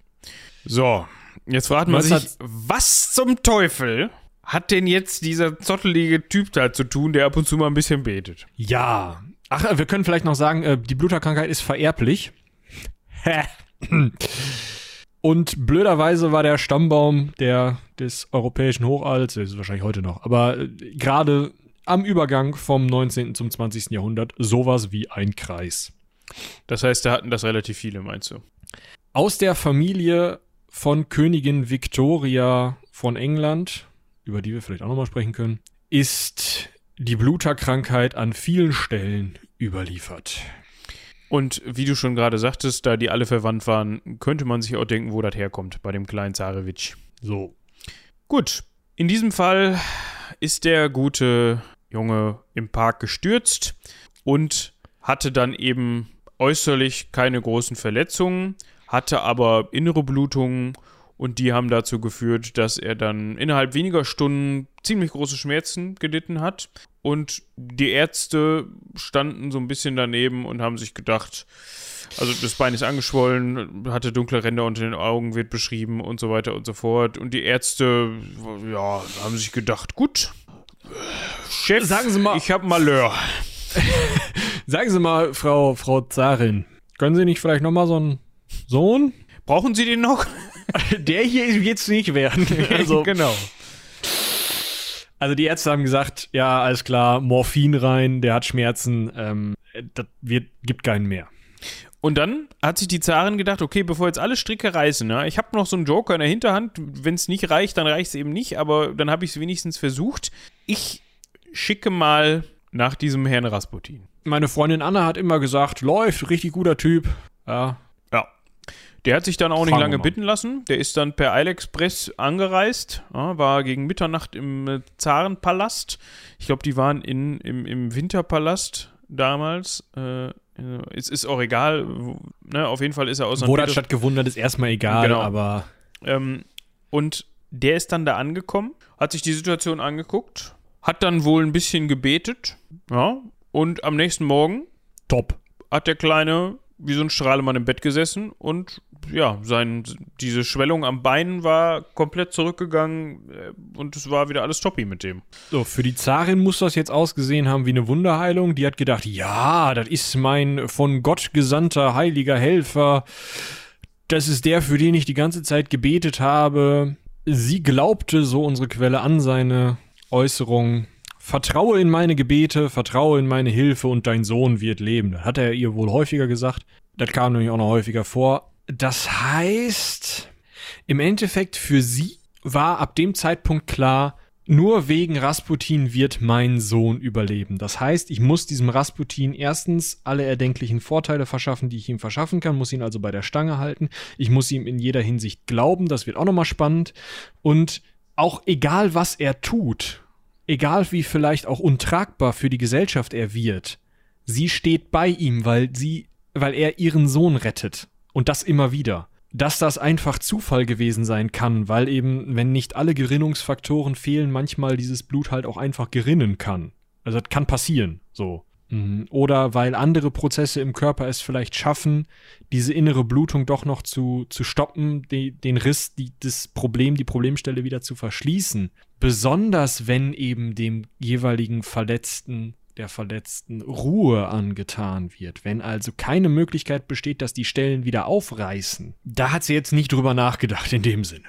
Ich meine, äh, kann man einer Mutter, glaube ich, auch nicht verdenken. Also, wir können das ja an der Stelle direkt mal klären, beziehungsweise hast du das ja auch gerade schon versucht. Du hast ja schon gesagt, das passiert immer wieder und das ist so überliefert, dass das immer wieder der Punkt war. Und im Verlaufe des Jahres, vor allem 1907, äh, 1907, ist der dann auch immer wieder eingeladen worden. Also es passiert ja auch häufiger, dass sich so ein kleiner Junge dann mal was tut und der war teilweise täglich, nicht weil Zarewitsch sich täglich den Kopf gestoßen hat, sondern weil man dementsprechend dann auch sich den den Typen an sich binden wollte, ist der täglich im Zarenpalast gewesen, natürlich durch den Hintereingang. Ähm, erstmals, weil man wollte jetzt ja nicht, dass der hier vom ganzen Sicherheitspersonal durchgecheckt werden muss und weil man auch Aufsehen vermeiden wollte. Als das da Gerücht dann draußen war, dass der da täglich aufkreuzt, ist er dann einfach vorne reingegangen. Weißt du, das war dann so, pff, ah komm, wissen eh schon alle, kann ich es auch bestätigen. Das hat dem Hofklatsch natürlich gut getan. Und er hat dann zwischendurch mal den, den Ruf des kaiserlichen Lampenputzers bekommen. Geiler Titel, oder? Ja, und es hat auch nicht lang gedauert, bis man ihm dann ein intimes Verhältnis zur Zarin zugeschrieben hat. Worauf Komisch. ich äh, ko- komisch. Worauf ich jetzt eigentlich hinaus wollte, ist, es ist belegt, dass der das unzählige Male gemacht hat. Also, dass der immer, wenn mit, mit Zarewitsch irgendwas war, ja, dass der dann teilweise auch per Fernheilung angerufen worden ist, ge gefaxt, also, ne, telegrafiert. Und dass das immer und immer und immer wieder funktioniert hat, bis zu seinem Tod, also bis zum Tod von Rasputin. Ne? So. Jetzt kann man sich natürlich denken, Moment mal. Also, dass der nach göttlicher Hilfe gerufen hat und dass das irgendwas gebracht hat, ne, wir sind ja hier inzwischen aufgeklärt und ähm, wissenschaftlich, wir sind ein Wissenschaftspodcast, das können wir hier einfach mal ausschließen. Jetzt kann man sich natürlich fragen, also entweder hat der Typ unverschämtes Glück gehabt und das immer und immer und immer wieder und der Körper vom Zarewitsch war halt einfach immer noch in der Lage, das immer wieder auszubessern, was am allerwahrscheinlichsten ist.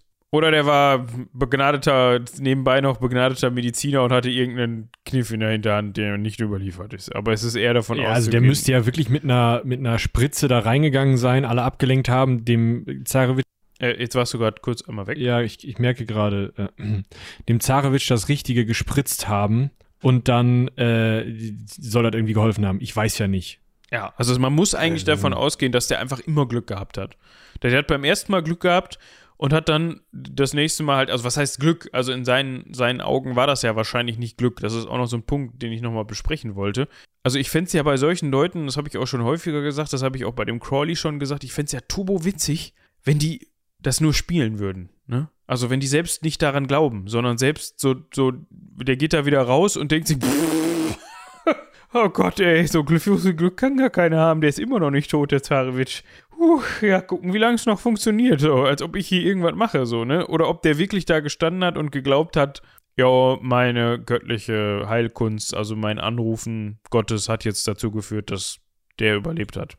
Ich glaube, bei diesen Leuten ist es gar nicht so unwahrscheinlich, dass die das selber geglaubt haben. Sonst kann man das, glaube ich, gar nicht mit so einer Inbrunst vertreten. Aber ich kann es nicht hundertprozentig sagen. Ja. So. Aber was ich, was ich noch vielleicht kurz vortragen möchte, einfach um noch mal so ein bisschen die Art der Heilerfolge beziehungsweise mh, auch, naja, also es ist einfach so, dass relativ schnell es dazu kommt, dass Rasputin nicht mehr am Hof sein darf oder nur noch sehr, sehr unterdrückt äh, und versteckt an den Hof kommt und sich sonst irgendwie in Petersburg oder ganz oft auch in seiner Heimat rumtreibt. Ich glaube, da müssen wir nicht jeden einzelnen Besuch Nee, nee. abhaken. Aber der Punkt ist, es ist immer mal wieder so, dass sich unser, Zar äh, unser Zarewitsch auf den Bart legt, während Rasputin gerade in Sibirien weilt. Jetzt hat er keine Zeit, da mal eben ranzukommen. Das heißt, das funktioniert wie heute Astro TV, ja. Also, Schöner Vergleich. genau. Also, Machen bestimmt schon auch Leute per Twitch oder sowas. Ja, wahrscheinlich, garantiert, kann ich mir gut vorstellen. Auf jeden Fall, die Zarin beauftragt also zum Beispiel am 11. Oktober 1912 die Anna Vyrobova, den Rasputin um Hilfe anzurufen, weil sich Zarewitsch mal wieder aufs Maul gelegt hat. Das heißt, Anna Vyrobova telegrafiert an Rasputin, Ärzte hoffnungslos, stopp. Unsere einzige Hoffnung sind ihre Gebete, stopp. Rasputin telegrafiert dann zurück, habe keine Angst. Stopp. Gott hat deine Tränen gesehen und deine Gebete erhört. Stopp. Dein Sohn wird leben. Stopp. Die Ärzte sollen ihn nicht weiter quälen. Stopp. Fertig. Dann ist er wahrscheinlich einen saufen gegangen. Das hat funktioniert. Also in den Augen der Zarin. Ja, also der hat dann natürlich bei sich zu Hause, davon ist sie ausgegangen, da ähm, hier um äh, Age of Empire zu zitieren, äh, was haben die nochmal? Wololo. Gemacht und dann war's das. Ja. ja, also alles ein bisschen schwierig, aber es funktioniert auch per SMS, ja, beziehungsweise eben Telegram. Ja, also könnt ihr euch vorstellen. Schön. Was allerdings nicht so gut funktioniert hat, war dann die öffentliche Reputation. Also ich habe ja gerade schon gesagt, da kamen dann ziemlich schnell Gerüchte auf und man hat ihm das jetzt auch nicht, also es war nicht so toll für die Leute, dass der da immer wieder vorstellig geworden ist. Zudem gab es auch immer mehr Anschuldigungen ihm gegenüber in den nächsten Jahren, also so 1908 bis 1912, dass er sich nicht ganz im Griff hat. Es gab Anschuldigungen, Anschuldigungen von ähm, diversen Frauen, dass er übergriffig geworden ist, dass er sie vergewaltigt hat. Und wir wollen das, wie gesagt, jetzt nicht im Detail alles aufgreifen. Und das hat so weit geführt, dass der Zar irgendwann dann auch Gewissheit haben wollte, was seine Frau angeht. Also es, es hat dann so weit geführt, dass dass auch die Zarentöchter, die älteren Zarentöchter ihm sehr verbunden waren und dann gab es das Gerücht, dass er die Zarentöchter gebadet hätte und so. Also Ihr könnt selber reinlesen, was das heißen soll, wenn ihr die Zarentöchter badet. Ne? Ja, ähm, auf jeden Fall hat der Zar dann irgendwann mal genug gehabt und hat mal, wie Michi eben schon sagte, seinen Geheimdienst auf die Spur geführt und gesagt, hört mal zu, also nicht nur er, sondern auch der, war das Ministerpräsident zu dem Zeitpunkt, also der Chef der Duma, des Parlaments, genau. also es gab ja schon eine, eine bürokratische Regierung in dem Sinne und dieses Parlament bestand eben aus zu großen Teilen, zumindest wahrscheinlich komplett aus Adligen, hatte jetzt in dem Sinne keinen Gesetzgeb keine gesetzgeberische Macht, sondern es war immer noch der Zar, aber trotzdem das ist halt so ein Zugeständnis dieser äh, sich umwandelnden Zeiten vom Absolutismus weg. Ne? Ist alles, können wir auf jeden Fall nochmal drüber sprechen, auch wie das Regierungssystem zu dem Zeitpunkt war, ist aber für Rasputin nicht wichtig. Wichtig ist einfach, dass sich gerade unter den Männern der hohen Gesellschaft in St. Petersburg eine zunehmende Ab äh, Ablehnung äh, manifestiert, die bis zum Zaren reicht. Der Zar glaubt zwar, dass Rasputin seinen Sohn heilt und lässt ihm deswegen genau wie seine Frau einiges, fast alles durchgehen. Aber gerade diese Gerüchte darum, dass er irgendwas mit der Zarin hat und dass irgendwie vielleicht irgendwas mit den Zarentöchtern ist, da wird er, das kann er nicht mehr hören, das funktioniert so nicht. Da muss er seinen Sicherheitsdienst drauf ansetzen. Das Problem ist aber, dass dieser Sicherheitsdienst findet dann eben raus, dass er sich nur sozusagen in der nicht höheren Gesellschaft ungebührlich verhält und manchmal zu viel trinkt, wobei das da noch gar nicht so schlimm ist. Aber das Problem ist, dass diese Gerüchte darum, natürlich auch wenn der Sicherheitsdienst, wenn der, wenn der Geheimdienst irgendwann sagt, nee, ist nicht so, dass sich diese Gerüchte im Volk natürlich tierisch verfestigen, wo noch dazu kommt, dass aus dem Zarenpalast extrem wenig rausdrang, was Rasputin denn da gemacht hat. Es ist nicht so, dass berichtet wurde, yo, Rasputin, voll geil, heute wieder den Zarensohn gerettet, super, scheiß Bluterkrankheit, sondern man hat diese gesamte Bluterkrankheit geheim gehalten. Das heißt, man wusste gar nicht, warum dieser irgendwie als Geistheiler und verrückt wahrgenommene Mönch andauernd in den Zarenpalast geht und auch noch ohne vorne rumgelassen zu werden, ohne die ganzen Sicherheits. Das, das muss ja eine Affäre sein. Das kann ja gar nichts anderes sein. Ihr könnt euch also vorstellen, dass diese Verknüpfung von irgendwie mystischem Ansehen, Beliebtheit bei Frauen, gerade der höheren Gesellschaft und Geheimhaltung dessen, was im Zarenpalast passiert, das, das kann nur zu, zu ja, übler Nachrede führen. Ja, genau so ist es. Und das veranlasst ihn dann dazu, dass er auch, wie wir schon sagten, häufig mal wieder nach Hause muss und ich glaube, jetzt könnten wir mal zu dem Punkt springen, wo dann der Erste Weltkrieg vor der Tür steht, quasi. Ich überlege gerade, haben wir noch dieses, wann ist dieses Attentat? Ach genau, es gibt noch das erste Attentat, aber das war. Das ist. Ah, nee, das ist tatsächlich nach. Nach Kriegsbeginn? Nee, bei. das erste Attentat. Also, wie wir alle wissen, wie sonst auch in unserer Erster Weltkriegsfolge, die wahrscheinlich ziemlich lange her ist und dementsprechend müssen wir da wahrscheinlich nochmal eine neue machen, aber egal, auf jeden Fall, äh, Erster Weltkrieg, kennt ihr euch aus. Am 1. August 1914 beginnt der Erste Weltkrieg. Am 12. Juli, beides gregorianische Daten, 1914, kommt die Kleinbürgerin Chiniya Guseva zu Rasputin nach Pokrovskoye. Habe ich es richtig ausgesprochen? Du hast es ja. die ganze Zeit ausgesprochen. Ja, ja. passt schon. Und sticht ihm in den Bauch. Also es war jetzt kein gängiges Ritual, was die jeden Samstag durchgeführt haben, sondern die wollte ihn halt schon umbringen. Ne? Also folglich liegt Rasputin handlungsunfähig, schwerst verletzt, mit aufgeschlitztem Darm, was damals natürlich noch wesentlich, wesentlich, wesentlich schlimmer war, als es heute immer noch ist. Ja, Darmbakterien und Blut verträgt sie überhaupt nicht gut. Liegt er im Krankenhaus und kann nichts tun, kann keinen Einfluss auf den Zaren, die Zarin, die Regierung irgendwas nehmen, als der Erste Weltkrieg ausbricht. Vorher hat Rasputin gerade 1913 immer wieder versucht, Krieg um jeden Preis zu verhindern. Die anderen sollten sich gegenseitig äh, zerfleischen, schreibt er, sie sollen blind in ihr Unglück stürzen und so weiter und so fort. Rasputin ist auf jeden Fall dafür, dass Russland sich aus dem Krieg raushält. Jetzt ist aber Kriegsausbruch und Russland ist daran ja nicht ganz unschuldig, weil äh, dieser unbegrenzte, diese unbegrenzte Rückendeckung für Serbien natürlich äh, zu diesem Flächenbrand führt. Gerade in dem kritischen Moment liegt Rasputin im Krankenhaus. Ja, schade. Das ist jetzt natürlich so eine so eine Sache. Man kann natürlich jetzt nur spekulieren. Ich bin der Meinung, dass der es keinen Einfluss gehabt hat. Also. Nee, also der Zar verbittet sich ja auch jede Einflussnahme. Er sagt immer wieder, ja, meine Frau findet den irgendwie ganz cool. Ich finde es auch gut, dass der meinen mein Sohn immer wieder heilt, aber der hat sich nicht in Politik einzumischen.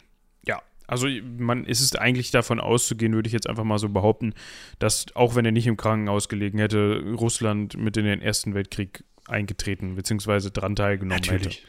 Also ja, das äh, ist natürlich jetzt für ihn so eine, für ihn persönlich wahrscheinlich so eine Sache, weil er dann auch gefühlt keinen Einfluss darauf hat. Also er konnte es nicht mal versuchen oder nicht noch weiter versuchen.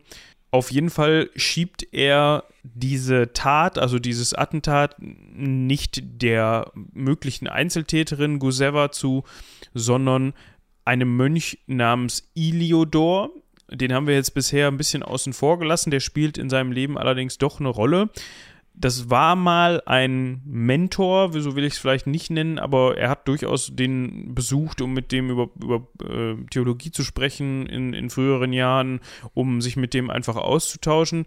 Und der ist dann im Laufe seiner St. Petersburger Zeit auch, und auch im Laufe seines Niederganges, seines also seines Niederganges in den in, in, gesellschaftlicher Hinsicht eher zum Feind geworden. Es hat da glaube ich sogar eine Schlägerei gegeben oder war die spä nee, die war später, ne? Die war mal nicht später, ja. Aber es, also auf jeden Fall ist das zu dem Zeitpunkt schon ein ziemlicher Gegner von Rasputin. Das ist vielleicht der wichtige Punkt. Und Rasputin hat halt auch Sorge darum, dass ähm, solche Attentate auf ihn jetzt häufiger werden. er, schiebt, er schiebt ihm den, er schiebt dem Typen auf jeden Fall, ohne wirkliche Beweise zu haben, diesem Iliodor, schiebt er dieses Attentat zu.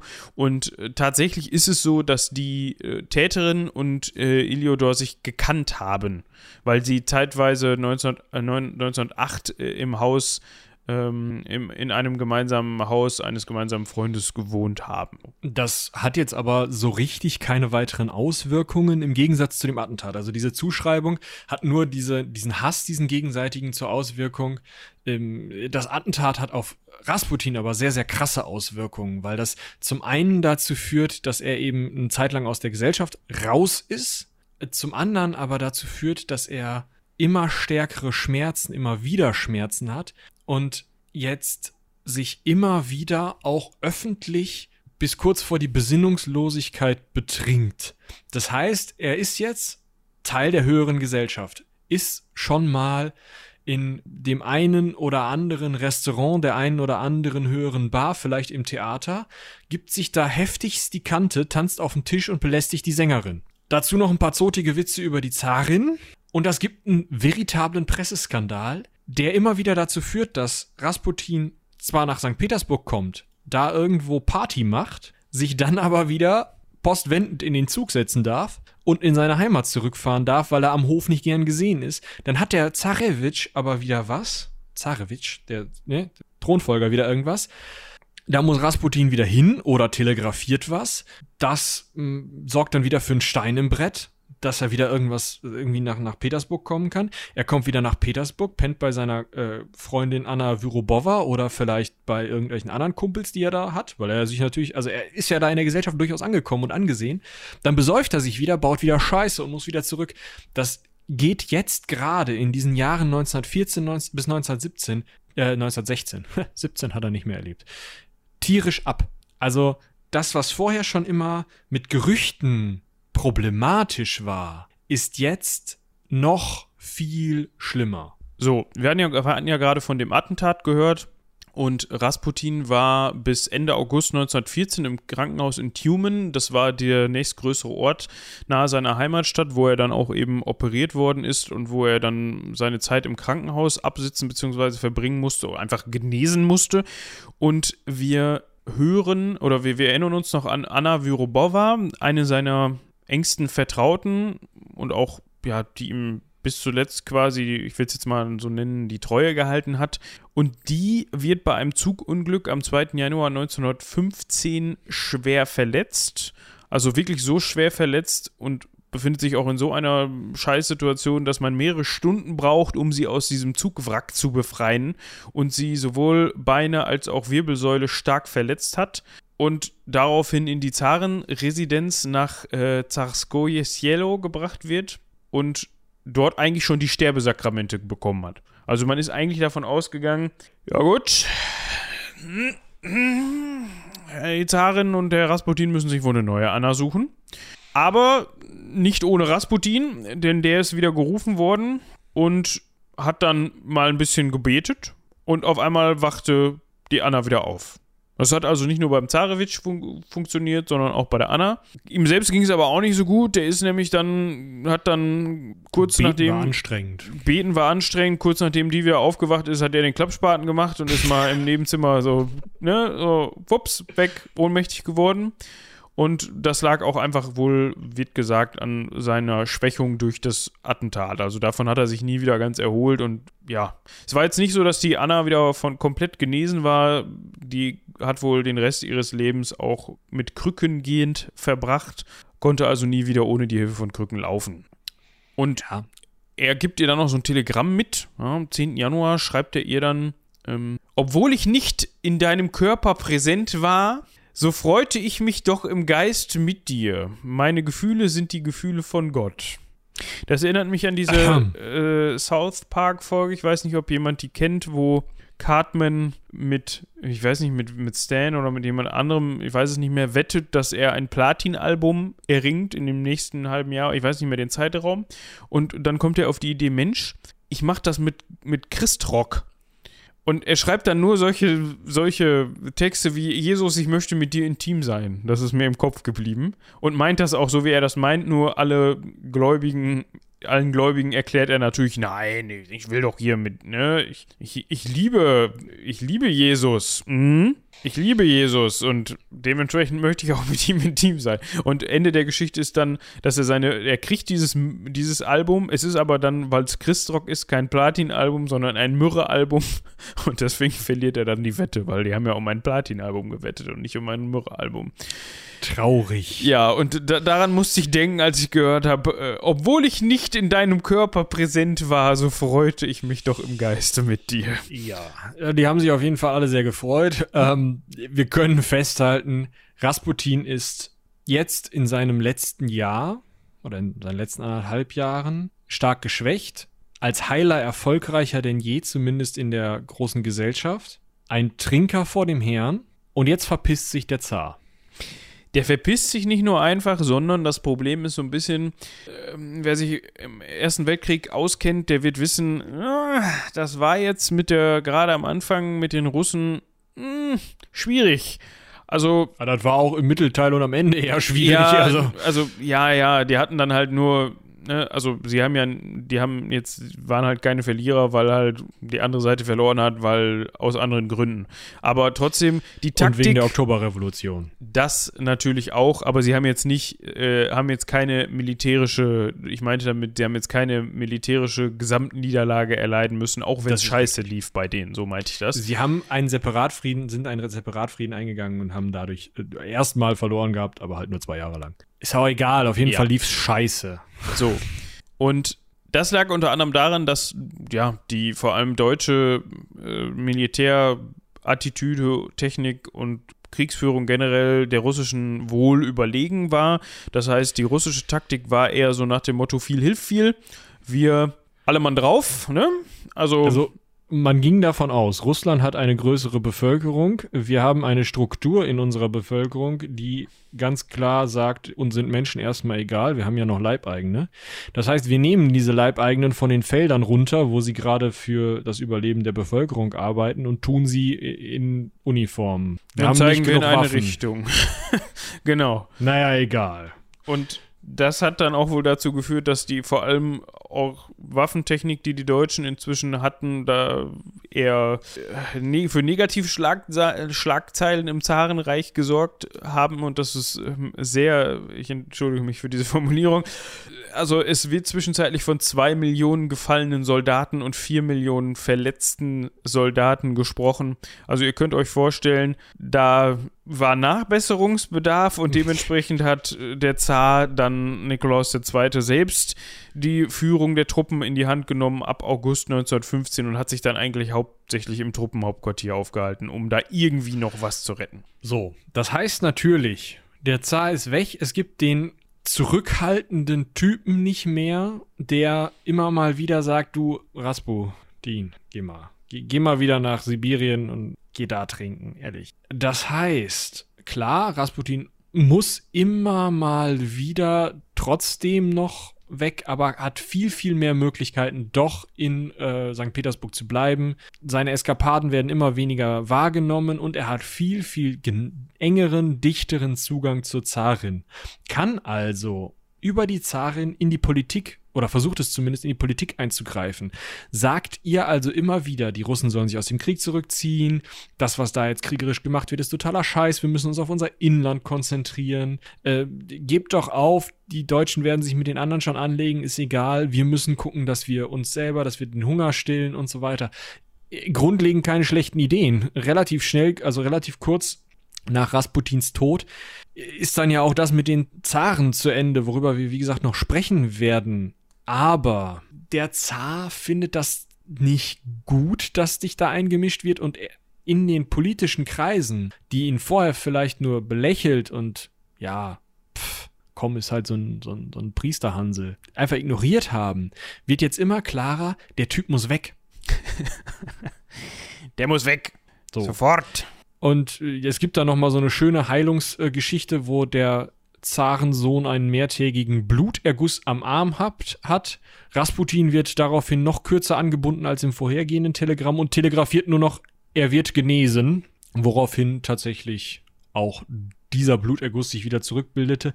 Das heißt, wir haben auch hier wieder immer mehr Einfluss auf die Zarin, wiederholte Heilungserlebnisse gegenüber äh, und eben dieser, dieser politische Einfluss gegenüber den immer misstrauischer werdenden Politikern.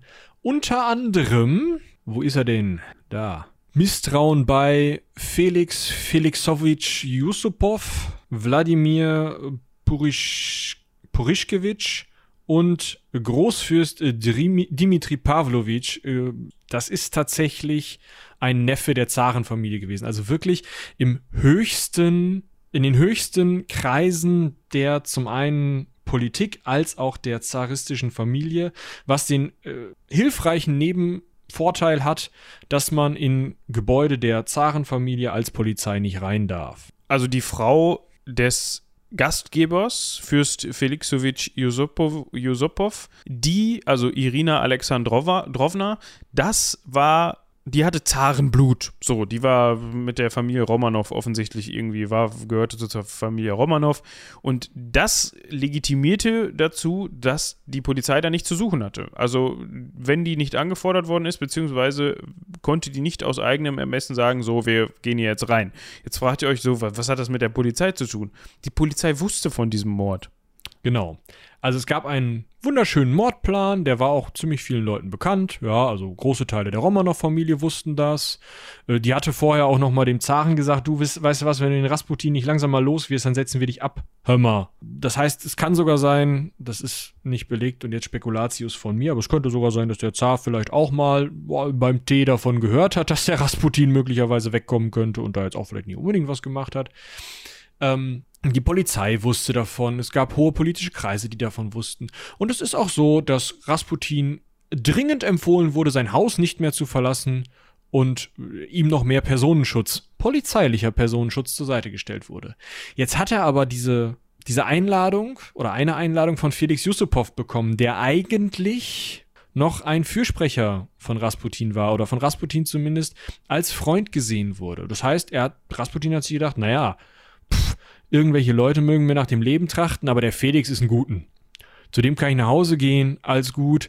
Ja, gut, meine Polizeieskorte darf nicht mit rein, weil das ja hier ein Romanow-Haus ist, aber mein Gott, es ist der Felix, wird schon nichts passieren. Langjähriger Freund, immer wieder haben wir uns besucht Easy. und so, kein Problem. Ja, war doch ein Problem. Das war doch ein Problem. Angeblich ja, hatte man erst versucht, Kuchen und ähm, Madeira-Wein mit Zyankali zu vergiften. Das ist eine schöne Szene in dem. Ja, äh, Ich hörte davon. Äh, ja, In er dem kotzt Film. ein bisschen. Ja. Das wäre aber, also das ist anscheinend wohl dem Rasputin egal gewesen. Der hatte einen ziemlich starken Magen. Das heißt, dieses Zyankali, also er hat sich dann händeweise diesen Kuchen und den Wein reingepfiffen. Was Berichten ihn- zumindest die Attentäter. berichten die Attentäter. Man kann das schon wie, also sehr unwahrscheinlich, weil Rasputin zu, also spätestens nach dem Anschlag 1914 Mit dem Messer, mit, mit dem, dem Messer, Darm. mit dem Darm, äh, Probleme hatte, was Nahrungsaufnahme anging. Das heißt, der hat nicht, der hat nicht nichts mehr gegessen, aber gerade in Mengen Kuchen und Wein sind dem wohl sowieso nicht bekommen. Deshalb hat er auch sehr asketisch wohl gelebt seitdem, weil es einfach Gerade keine süßen Sachen gegessen. ja, weil er musste Also gerade- halt einfach. Eben, also gerade Madeira-Wein und vergifteter Kuchen und ähm, das kommt tatsächlich im, ähm, im Film ganz gut raus, warum man gerade solche Sachen nimmt. Alles, was ein starkes Aroma hat, überdeckt dieses Mandelaroma von, von Zyankali. Also Zyankali riecht nach Bittermandel. Deswegen kann man Leute, wenn man sie mit Zyankali vergiften will, gut mit Mandelerzeugnissen wie Marzipan vergiften. Äh, das soll kein Tipp sein. Äh, Das soll, soll man da angeblich versucht haben, aber äh, also das ist unwahrscheinlich.